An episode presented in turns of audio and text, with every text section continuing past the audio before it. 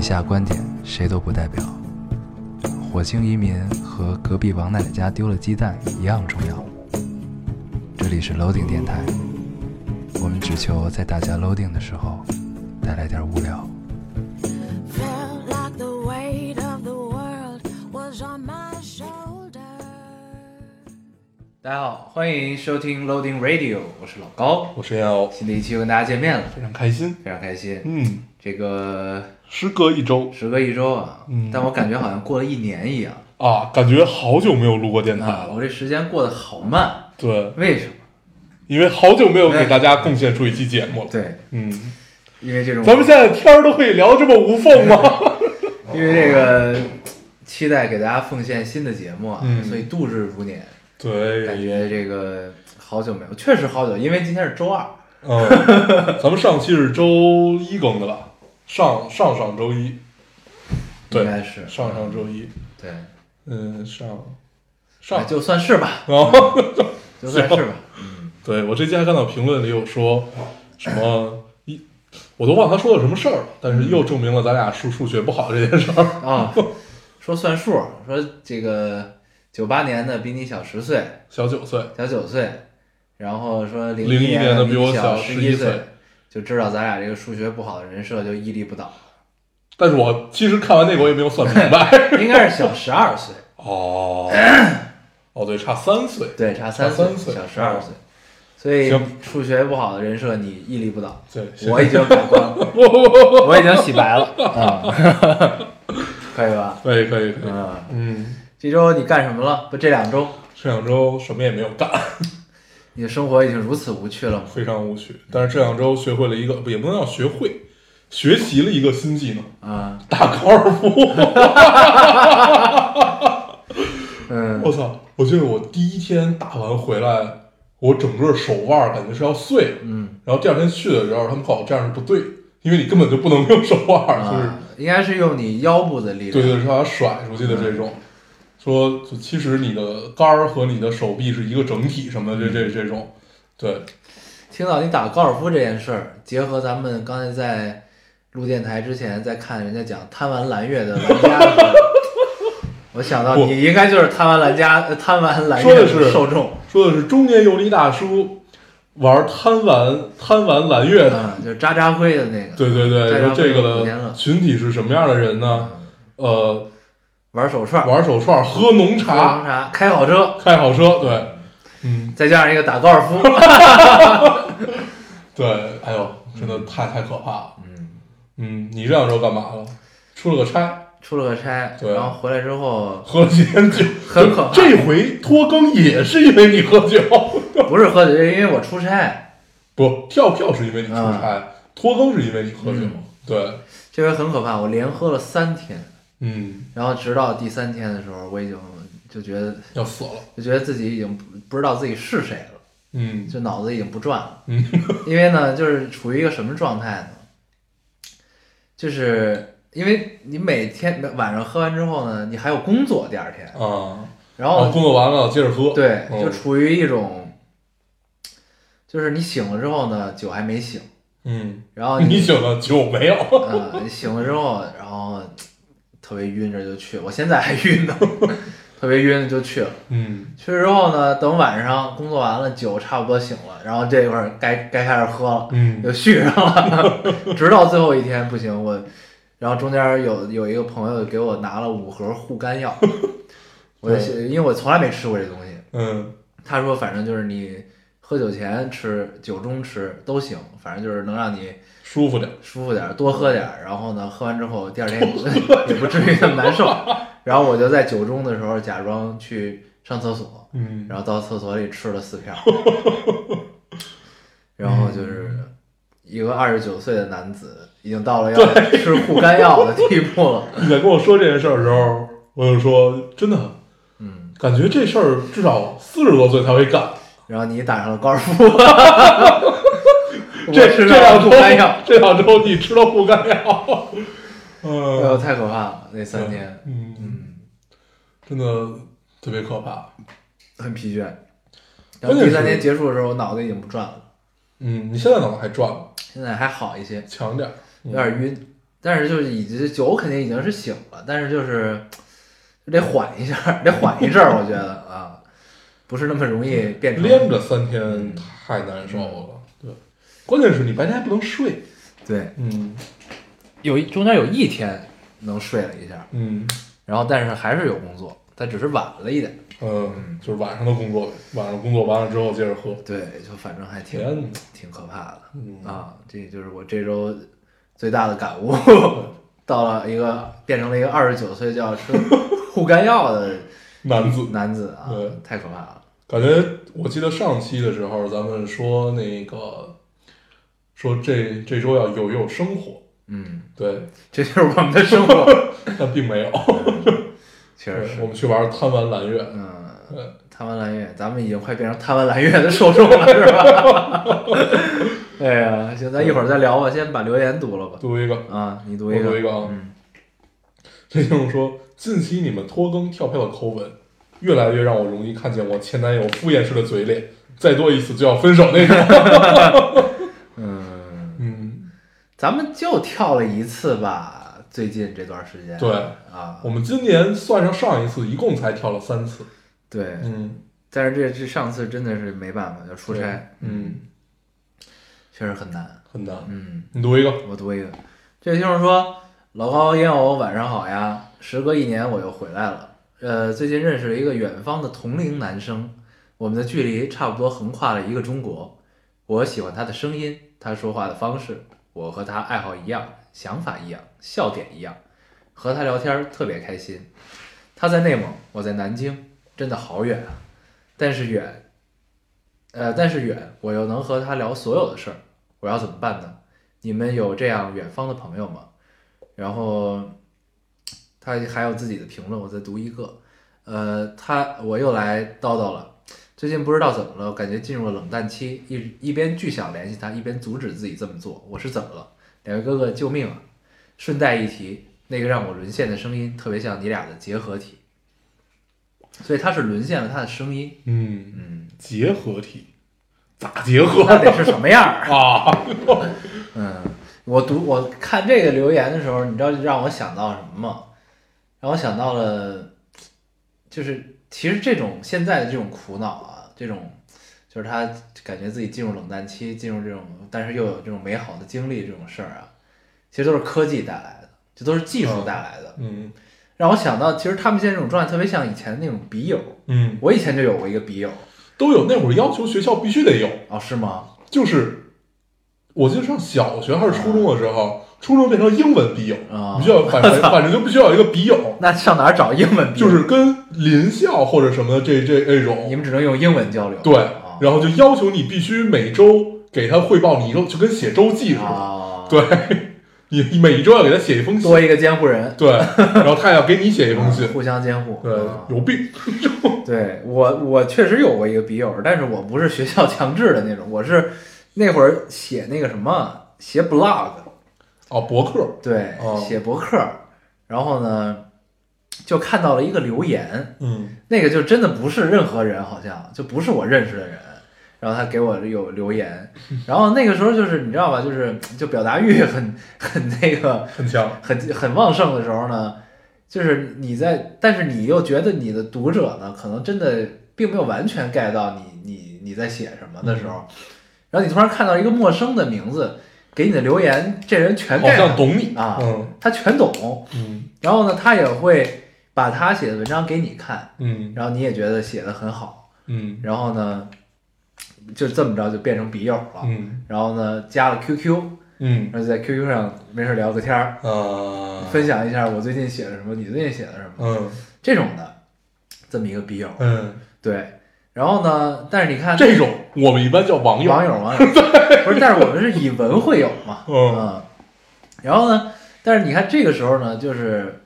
大家的这个因为技术没有这么好，嗯，所以呢，大家也不会说首先想到。实时联系，对不会，的就是嗯只能是你有网的时候，对你回家，对然后上 QQ。那会儿呢，你也不会是家里没摄像头，对你也没从来不会想视频这件事儿，对，然后呢， 更别提打电话了，嗯对吧？只有就是文字敲，嗯，然后呢，你写文章发给他，他写文章发给你，这样嗯有这么一段儿。嗯然后你看呢，就是也很美好，很慢。嗯，然后呢，这个留言的苦恼呢，就是因为你们时刻都可以联系，对，对吧？就是你们其实所以没有期待感。嗯，嗯你这是某种意义上就变成了新时代的笔友，更像。不是，嗯，他这也他这应该叫网友。对， 对，对，我觉得笔友首先要满足一个特点，就是它慢。嗯，对，就你们的交流，你甭管你是在网上交流，还是通过信件去交流，你们就哪怕你发邮件呢，就是这种，它首先要慢，嗯我觉得叫笔友，嗯快了应该都是网友，嗯对，就是那种实时交流的应该都是网友，对，应该是对笔友就是还是得得有你来我回对的那对种对啊，对，就互相给对方留留言，最好是写信， 对啊，能拆信的那对种。，啊但是我真的有那种把微信玩成了留言板的朋友，啊是， 哎，之前有一个就南南京那个不看手机那个女孩儿，啊对，那就她是互相留言，啊对，，真的有这种，就是你给他，他是把 QQ 玩成了，对，玩成了留言板 啊，我现在也有这种，就是你给他发一个什么，他两天以后回，嗯你看了之后你也不想马上回， 你也审一审，嗯，对，对这种所以就很有趣，这个还是挺有意思，就让我想到了以前这种嗯形式的朋友关系对啊。哎所，以我那笔友后来怎么就断了呢？对，因为后来进入到了手机的时代，忘了，失去了期待感，就是就是不联系，而且一般联系都是深夜，都是晚上，啊嗯对自己坐电脑前，对，然后那会儿，儿你是能最说出来很多话的时候，对对对嗯，挺有意思的，嗯。嗯，而且而且我记得那会儿就是你知道吗？就是我到现在还能回忆起来，就是晚上，因为那个时候岁数小，你跟异性之间是没有特别就是深深刻的交流的，你明白我意思吗？嗯，就是就是你白天的同学关系的相处是一种表面的关系，对吧？嗯然后呢，你在那个年岁，其实你从来没有进行过任何就是思想上的碰撞和交流的时候，嗯，就当你第一次和进一个异性进行这种探讨的时候，你不管是跟异性还是男性吧，嗯，就去探讨这种就是进行 deep talking 的时候，就这嗯这个这个路子的时候，你会特别兴奋。我到我到现在都能回忆起来第一次就是这种跟人就是交流想法的那种感觉，嗯，因为小时候你不知道，就是你觉得跟人聊天就是聊天，但是你没有尝试过去把你想的东西告诉别人，嗯然后别 人。互相探讨有逻辑性的思维，，对，就是探讨可能就是在现在看起来很幼稚、嗯，很弱的一些话题，但那个时候对来说是很深刻的一个对话嗯那种对感觉，嗯，还挺好的。对，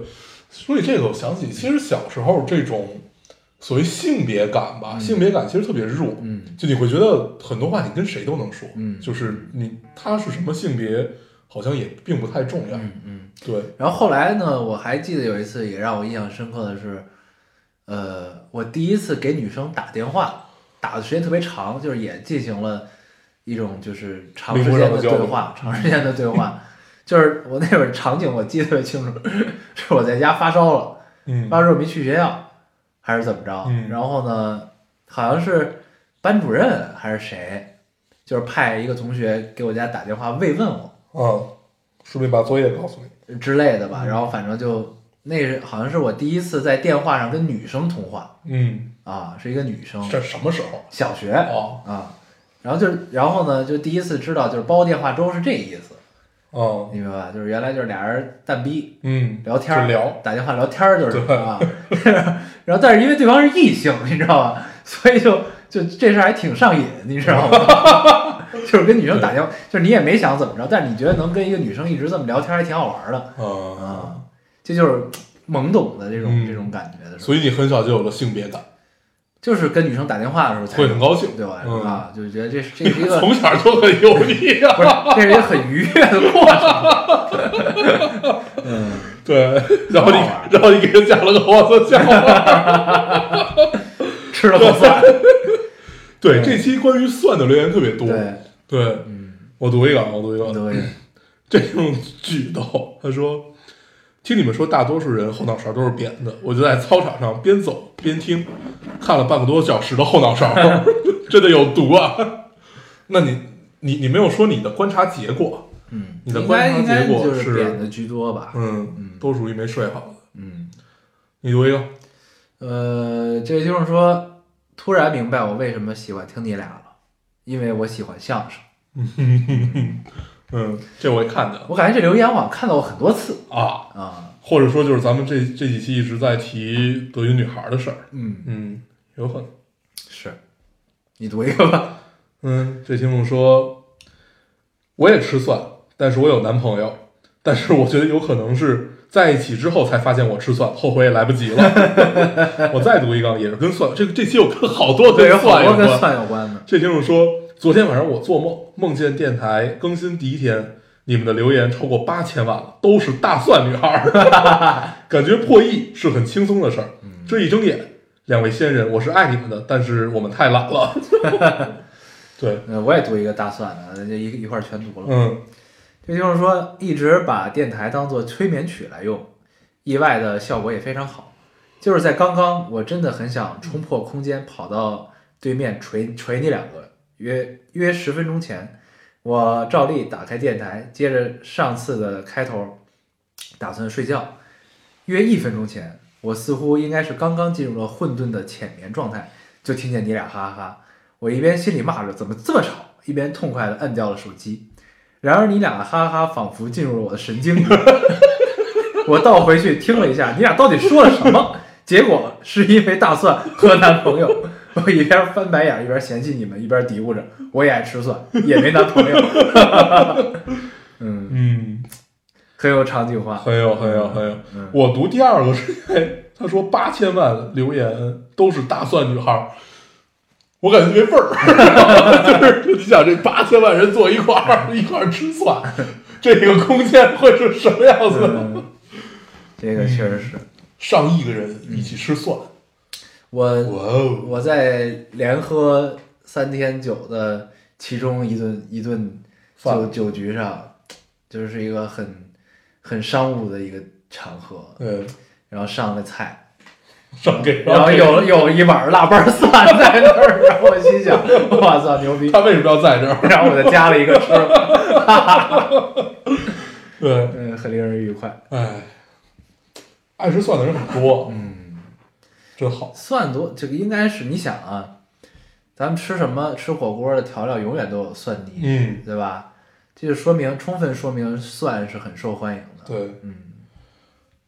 我读一个啊你，作为嗯这就是说，呃，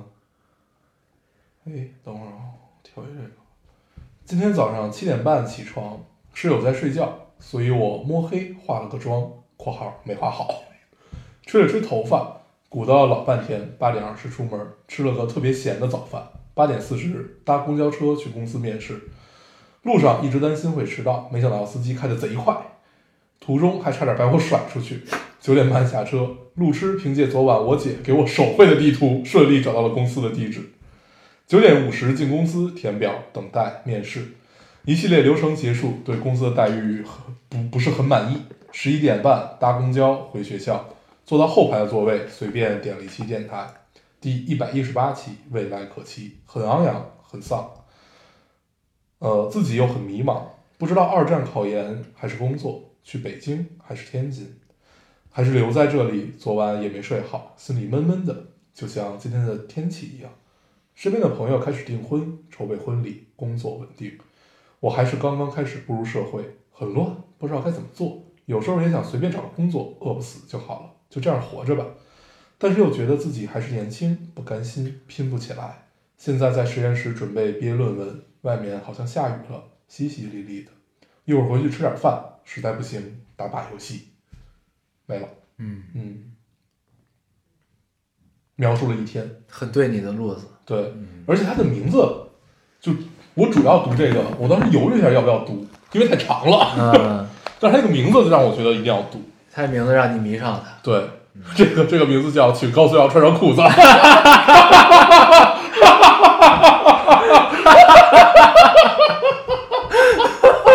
没有犹豫，立刻截，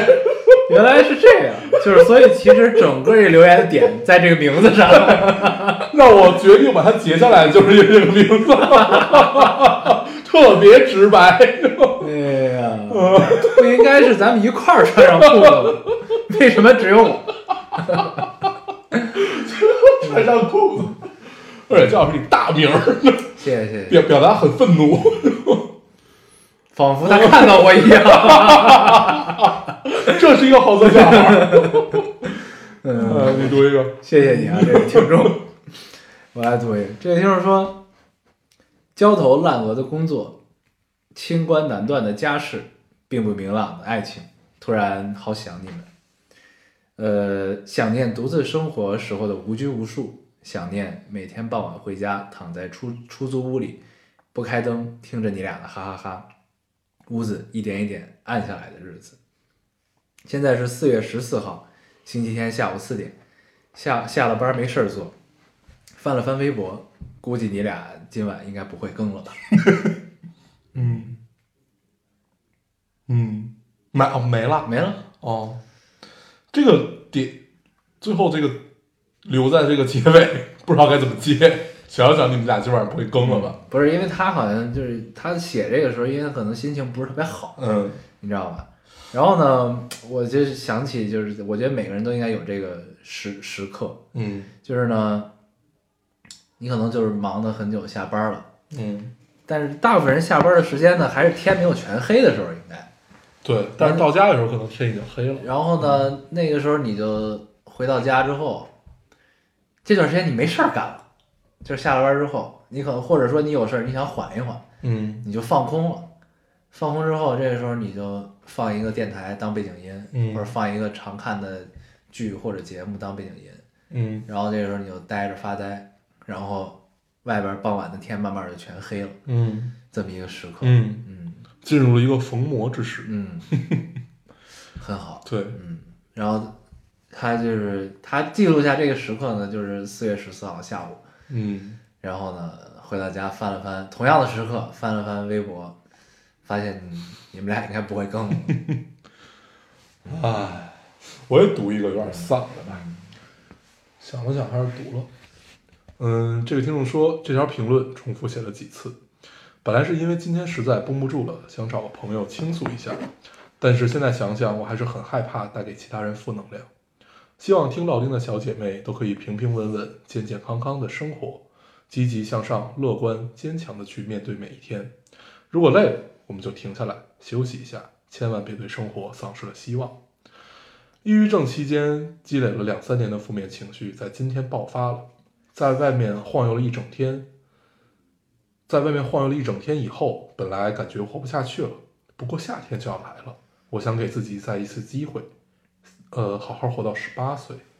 我觉得未来可期，生活在不远处，依旧有希望。嗯嗯， 读完这个，就我我看到这个，你会觉得这是一个特别善良的姑娘，就是她她是一个不愿意给别人带来负能量的这么一个姑娘。嗯，其实现在这种人并不 多。对而因为负能量充斥着大家的生活，对，所以这期我也其实也想聊这个问题，嗯咱们一会儿再说吧。行，嗯，所以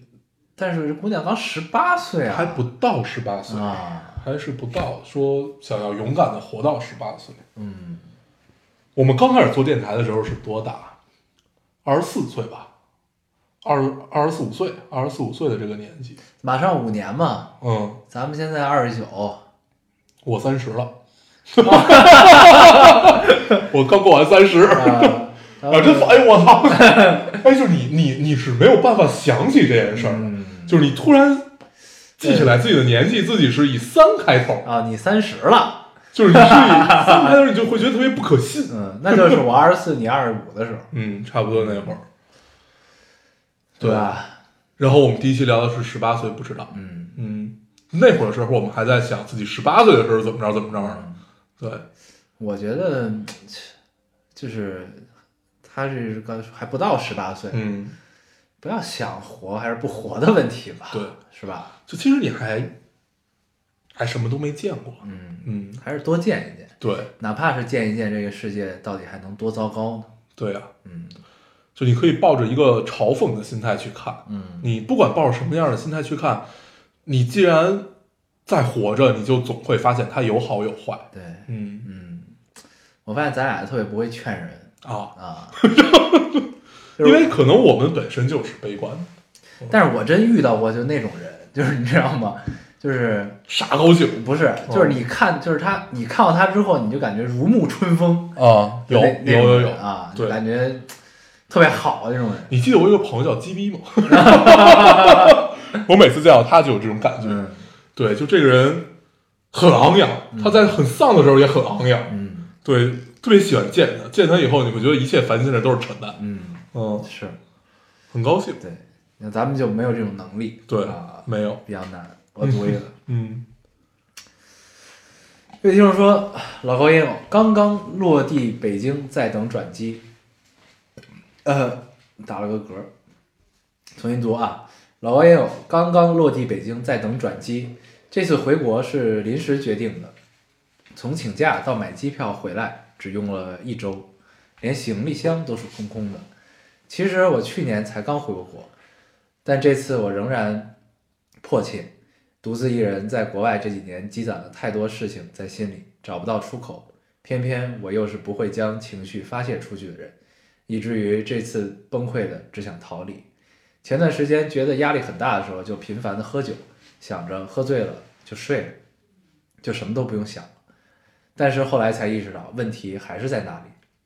希望自己尽快学会如何正确释放压力吧。另外，北京的天没有我在的国家蓝，但是我也好喜欢。嗯，我读这个是因为看到了喝酒， 为什么呢？就是就是你会发现，就是我 现在对喝酒有了一个新的认识，就是就是以前呢，你你你不不喝酒的时候呢，你会挺烦喝酒这事儿，嗯然后再加上那个时候可能就是也没有那么多烦恼，啊，对，然后压力也没那么大。对，然后呢，我觉得这姑娘选择喝酒这个方式呢，呃，不能叫错，你明白我意思吗？就是、就是她，当然她你醒来之后让自己快快入睡，你醒来之后还会发现问题还在那儿，嗯但是喝酒是一种暂时逃避的方法，就是这个方法呢，它不能解决根本问题，但它可以治标，嗯，你明白吧？就是我记得这周我跟一人聊天儿，嗯跟一个就是呃聊起来说一件什么事儿呢？说到这个关于解，就是刚才那个解解决问题，就是说行一直会搁置问题，很久没解决，但是他啊还还发现你会还会有，但是你会发现，就后来我想，我们生而为人啊，不是为了解决问题的，嗯我们每天面对的工作啊，面对的学习生活或者怎么着，这些问题你必须得解决，嗯因为你你不解决，你就没法生存 下去，对吧？所以这些问题是要解决，但是很多关于自己的事儿，就这事儿他没法解决，他既然已经被搁置了这么久，你说他怎么解决？嗯哦，所以他就一定有被搁置的理由。嗯那我们去找中间的平衡，其实是最关键的。嗯这问题你可以搁置，但是这个其实还是看自己。嗯哦，嗯，感觉咱们今天传达的三观都很不 对。 对，但是那天我就真的想起这件事儿，就如果我们一直要去解决问题，一直要去解决问题，可就好累啊。嗯，对嗯，真的好累。嗯嗯，是。对啊就，所以为什么就是现在就是这么多人爱喝酒？嗯我觉得其实是，就就我觉得现在我已经体会到了应酬的乐趣了。嗯就是你不管就是大家各自怀着怀么着什么目的的来的，你喝的酒是真的吧？嗯，对吧？就是你不管喝到什么地步，你只要大家喝的都差不多，你处在状态一定都是差不多的，嗯，你明白吧？就是你总有逃离的作用，你这跟这跟酒量有关系。啊，对，就是大家酒量差不多的时候，就是都喝到一个层次的时候，嗯对吧？就这个其实是一件挺快乐的事儿，你嗯知道？就也为什么那么多人爱喝酒，嗯就是你当然你在这个就如果是应酬的话，你在这个酒局上，你一定要解决这个，就是得到达到你的目的，对对吧？那另外呢，其实就是也还那什么，也挺有意思，嗯。对，就是这是一个逃避的方法，但是呢，偶尔可以用一用，所以，是不是在应酬里，你可以同时干两件事儿？对啊，第一个是逃避，对啊第二个是解是去解决问题。你逃避的是别的问题，对你啊逃避的可解能决的是桌上的问题，对你逃避的可能是跟你自身，比如你的感情、对你的什么，就这些问题。对但是你去解决的是你工作上的问题对，对，很有效率，对很有效率。哎这还这还挺有意思的。然后呢，就是，所以我其实最近每天晚上自己都喝点儿，嗯然后呢，就是就是连着三天酒局的第四天没酒局的时候，我自己也喝了点儿，嗯虽然就是酒还没醒的感 觉，但是还挺愉快。嗯，嗯这种感觉感觉是很有效率的一种做法，嗯，特别好。对，所以就我没了，嗯还有吗我也没了，行，嗯，你接着刚才说什么，就渐渐的如鱼得水了，就是特别丧，什么特别就是现在的时代大家都很丧这件事儿。啊，没有，因为是什么呢？我我最近开始看十三幺了啊，我也看了一期，啊，我你 我看的是木村拓哉对那对期吗，对对对，那期争议很大了，为什么呀？那期为什么争议那么大呀？就会觉我得看那期，我觉得没什么问题啊，对那期我也看了啊哦，你不觉得我觉得没有什么任何问题啊。对，就是我觉得大家可能把许知远妖魔化啊，他怎么了？许志远呢？就是从从什么时候开始？不嗯 就是长得丑吗？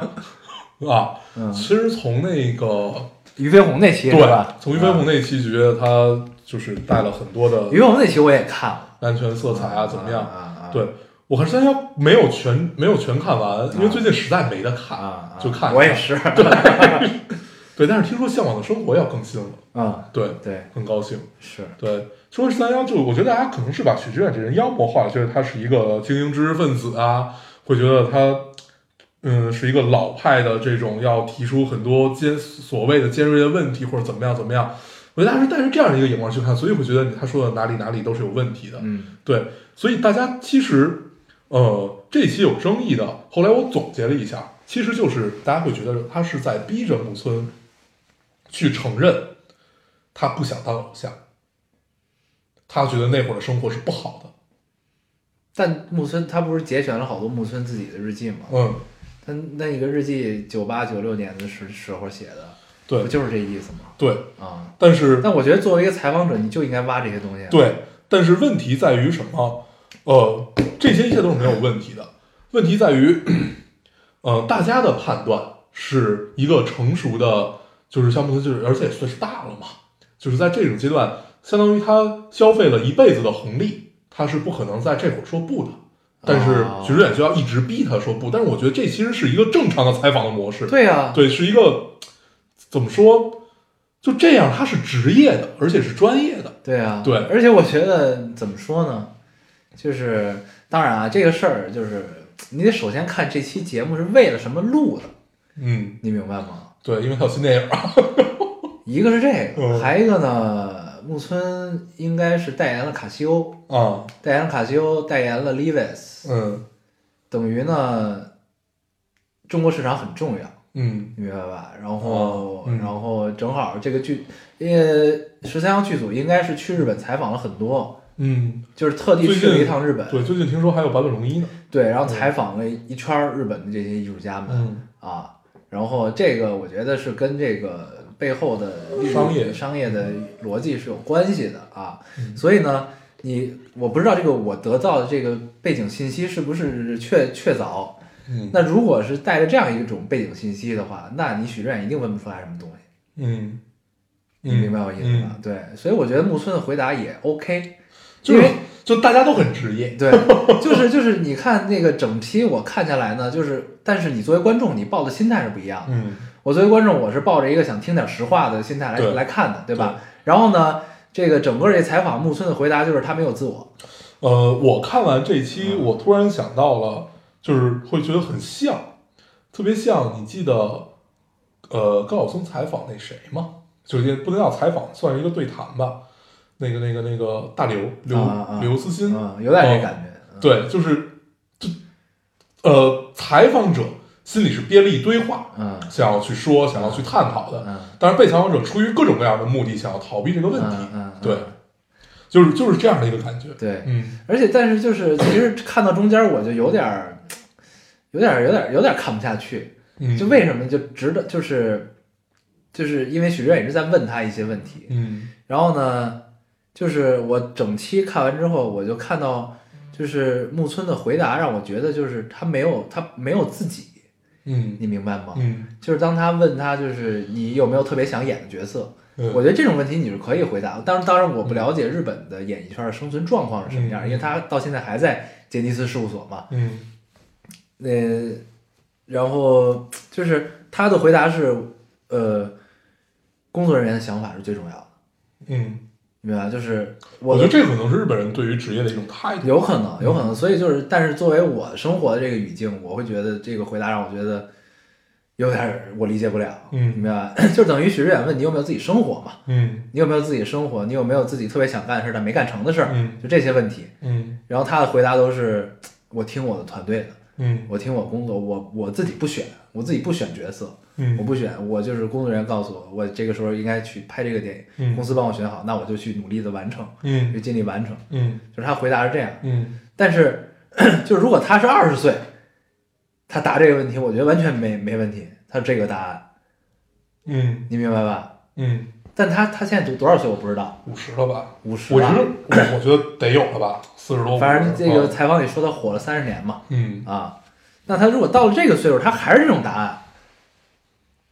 嗯，我就会觉得有点看不下去了哎，我跟你想法是反的。啊。我觉得，就如果啊，他二十岁的时候是这个答案，五十岁的时候还是这个答案，很牛逼。就是这个人一辈子坚持了自己那点东西，这就是并并且慢慢去实践它。匠人精神，对，那我觉得二十岁的时候是是是这个答案，嗯是一个就是我想要去什么，我想要去什么，嗯我想要去什么。到五十岁的时候，可能就真的平淡下来了。他觉得可能演员就只是一份职业，嗯我就是完成我职业里我要去做的所有事儿，我为呃公司带来收嗯益，我让观众高兴，我让怎么样，就是对他太职业了。嗯这种太职业的东西给到我们，就是我们让人你会觉得这个人没有自我，这个人怎么样怎么样。但是你换一个角度去想，你会觉得就就是太职业了。不啊，但是当就是比如他可说，能就是对于他来说，他的工作和生活是完全分开的。我们假如说啊，因为他娶了宫静香嘛，然后生了一个特别漂亮的女儿，啊对他干最任性的事儿就是公布他要结婚嘛，啊，对吧？对，然后你就会觉得，反正我对他了解基本就停留在这儿啊嗯，因为他就是我对他的了解，基本都是来源于他的帅照，啊，是，就巨帅。嗯，就咱们不太不太关注那个日本的这个圈子，哦 对，就是确实也不知道他当时火火成了什么样不，子。他真的是非常火，不是，因为因为是这样，就是但是我其实没有看到过太多的作品。啊，咱们不是我说回来这个问题，就是但是你你我可以理解你职业化的回答，嗯这都可以，嗯但是当一个主持人来问你，就是你的人生中有没有你特别遗憾的事儿， 嗯，就是你特别想干但是你一直没干成的事儿，嗯或者是你想做这个选择但是你没去做，你总会有吧，嗯对吧？就嗯哪怕是你，就比如说我可能当了偶像，我就有点后悔，我不太想当，就是在我选择我去进杰尼斯和选择去做别的的时候，对吧？那我可能觉得有我有自己的一个想象是做另一件事儿，嗯那可能就是以我现在已经活到这个岁数，我可能觉得想象空间更大，啊、或者说你在别的节点上，对吧？我去可能我选择生孩子还是不生孩子，就这种这种话，对吧？就是你总会有吧，我是这种感觉啊。嗯那那我但是那个许志远问出这个问题的时候，我是没有、嗯嗯没有看到这种答案的，嗯我就觉得蛮奇怪的这个事儿，你知道吗？嗯，啊，我觉得日本人的性格有一种天性，嗯就特别害怕辜负别人。嗯，对，就是他可能觉得每一种答案都会，所以就选择没有。他他最后最后他选择了辜负自己， 宁愿辜负自己嘛，他不愿意去辜负任何一个。你这么理解，也行，对不对对？可以，就是你会觉得就是太职业了，就是这种太职业的东西一定是打不到你的。嗯。对，但是你就会从会觉得，嗯，那这个人就是这个样子吧。对但那期我觉得没什么问题，对，那期整个看下来，就就跟我看那个刘慈欣那期其实是一样嗯的。对，十三幺我看的最爽那一期还是跟李诞那期啊。啊，就我们抛开什么吊打呀啊这这种期话，其实是李诞在问许志远， 对，抛开这些都不谈，但是你能明显的感觉到两个知识储备有差距的人在聊天儿， 很有意思。嗯挺有意思。然后我其实聊时间，我不是想说木村这期，因为我觉得这期挺正常的，没什么。嗯然后争议那么大，我也就是不太能理解这件事。嗯我想聊的是，你会发现整个十三幺，它会出现一些高频词，嗯它的 slogan 叫“带着偏见看世界嗯”，对吧？嗯我觉得本身这个出发点是没错儿的，嗯你知道吧？就是，呃，当然就是包括这个俞飞鸿那一期，我后来也看了，嗯然后，嗯嗯，他有些问题是有点问题，嗯是有点问题，但是我是觉得，就是既然他的 slogan 是这样的，对吧？我是觉得就是还是还是以一个平常心在看这个事儿。嗯然后它的高频词出现是什么呢？是文化，嗯八十年代嗯理想主义嗯，这些东西。对，然后我为什么会这期想聊这个东西，是因为我看了他跟陈嘉映的对谈的那一期，啊和跟马东对谈的那一期，啊，文文看那个我看了，然后我就觉得，呃，这两期我觉得比我看书管用，嗯比看书好使多了。嗯为什么呢？就是就是你会明显的感觉到，就在尤其在第一季的时候，徐志远在采访所有的他的采访者的时候，他都会带着悲观的色彩在看这个时代，嗯，也会问一些采访者很这个问题，对就是你对现在这个时代怎么看？对你对对现在人的不安，对，现在人的焦虑，就是他对时代其实是非常悲观的，对嗯你怎么看？嗯，然后呢？但是他跟陈嘉映对谈那一期，我觉得陈嘉映就像一个老父亲一样，在安慰他，给他给他解惑。嗯然后那期我看醍醐灌顶，嗯为什么？就是有一个问题，这个问题我一直隐约的也有这种感觉，因为就是就是我觉得许志远对这个时代的悲观，一个知识分子在唱板歌的这个干的这个事儿，嗯我是完全可以 get 的，也完全可以理解的。但是我觉得相信大部分人就是咱们这样的人，可能都会有这种感觉，觉得就是有一种这就在现在呃移动互联网技术发展到这个阶段的时候，你都会有一种隐隐的不安、焦虑，嗯怎样怎样不安全感的这种东西，有的时候是没来由的，嗯就是你 你就这是一个底色，就这是一个背景音，你能感觉到吗？嗯就这种感觉，嗯，往下说，就是你会觉得操，你不知道哪儿出了问题似的这种感觉，嗯就对于现在这个样子，我觉得许志远也是这种感觉。嗯然后陈佳，你知道给他的回答是什么吗？嗯他说就是，就是他们在对比八十年代、嗯那个时候，就是理想是最崇高的时候，对然后哲学书能卖十万册的这、嗯 这种不可思议的事情发生的时候，他说，在你就是觉得所谓的你的 golden age，你觉得八十年代就是知识分子地位这么高的时候，那个时候没有人关心老百姓想什么，嗯那个时候的报纸，那个时候的，就是大众获取信息的途径，掌握这个权利的人，他们也不关心老百姓想什么。嗯，老百姓没变过。对，他说那个时候，你看，就你获得信息途径是掌握在精英的人的手里，嗯这些人有话语权，他们就相当于掌握了话语权，他们给你传递这些信息，没有人关心老百姓想什么。嗯到了现在，权力到了老百姓手里了，嗯嗯因为技术，嗯因为互联网，因为你有各个发声的渠道。嗯现在你带给你焦虑的这种这个现状，技术把权力交还给老百姓，交还给人民，交还给大众，跟你的八十年代的大众没有是没有任何变化。嗯，我看过这个理论，啊对，就是，嗯，之前咱们在之前聊过好多次的那个那个那个书，就那三三本书，或者《中啊、全盲之盲》，就这种，其实都对这个有过反思，是，对，但是就是咱们一直是隐约能明白这件事儿，嗯但是我觉得我看完这期之后，就是他把这事儿点的特别透，啊你知道吧？嗯，就是这样，就是说说白了，你恐惧的东西永远就存在着，没变过，对，没消失过，不是那个时候没有，只是你没对看到。精英永远最恐惧的都是民粹，啊，嗯现在只是让你看到了。嗯就是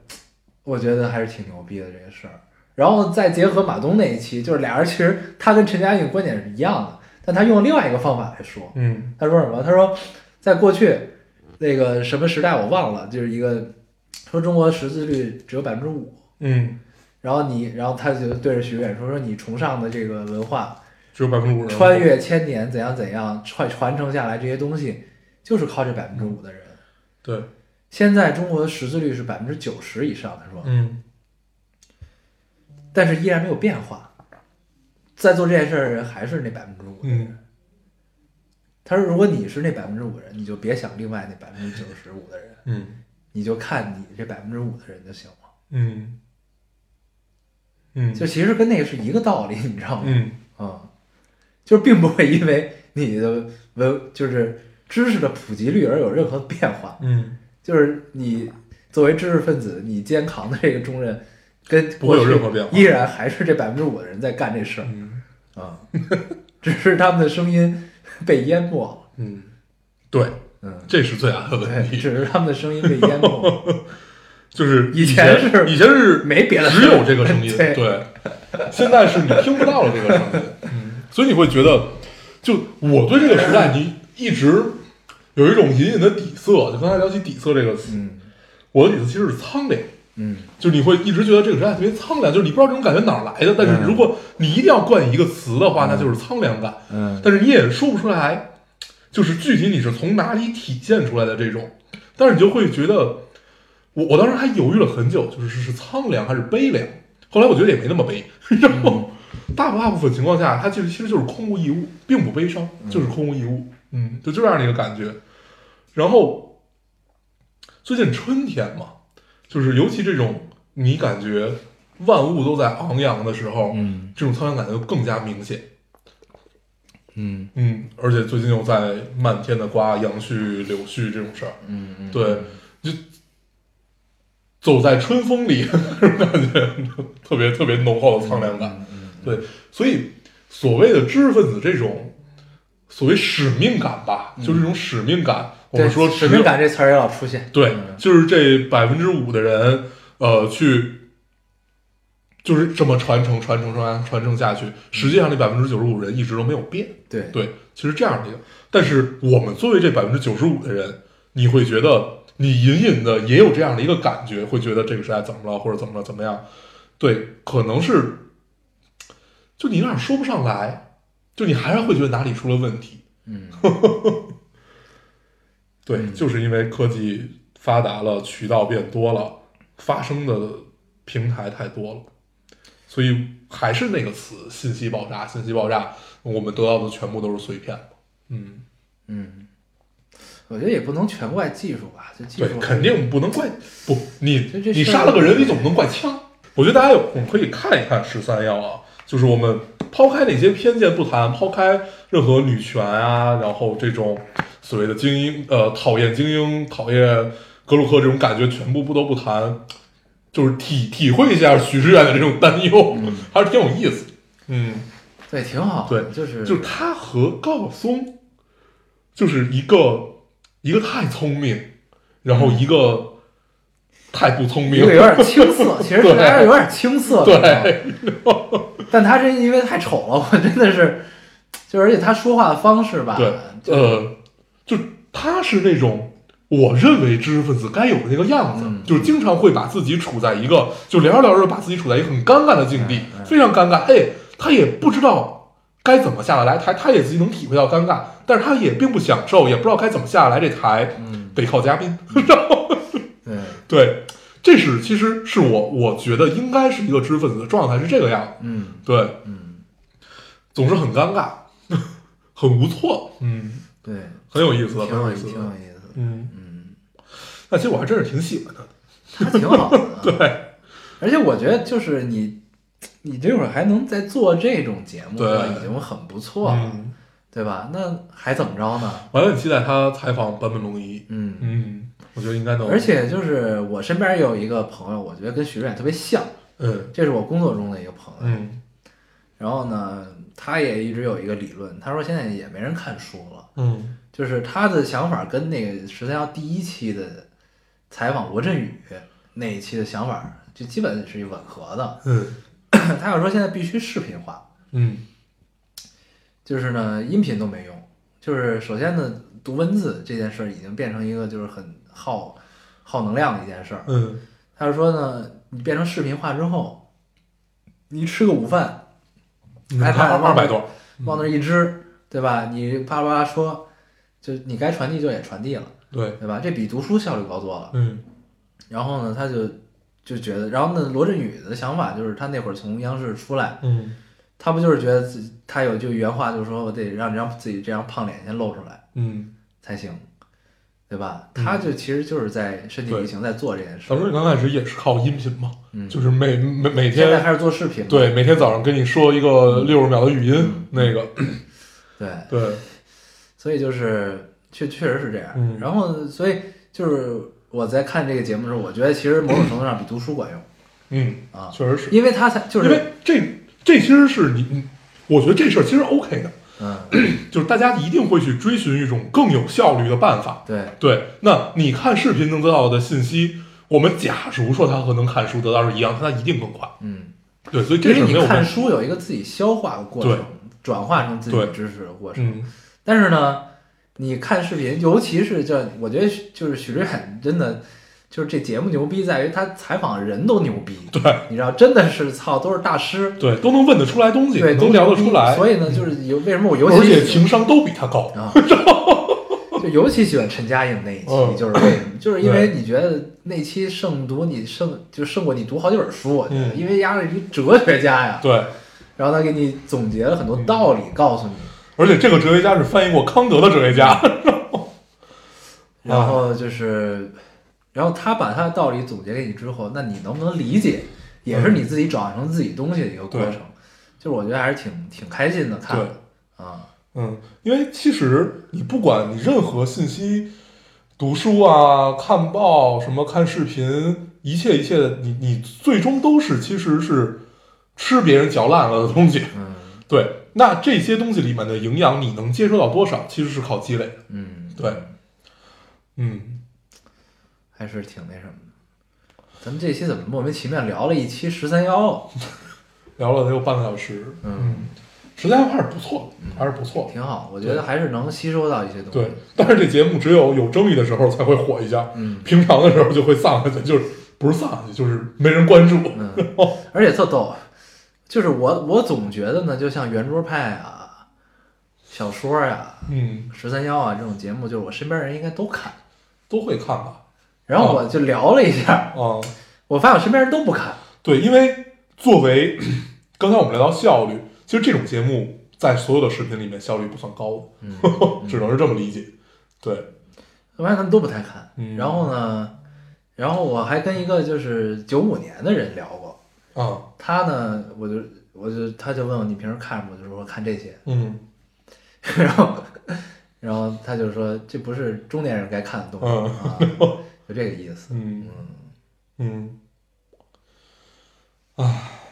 这也让我挺意外的。哎，毕竟我们已经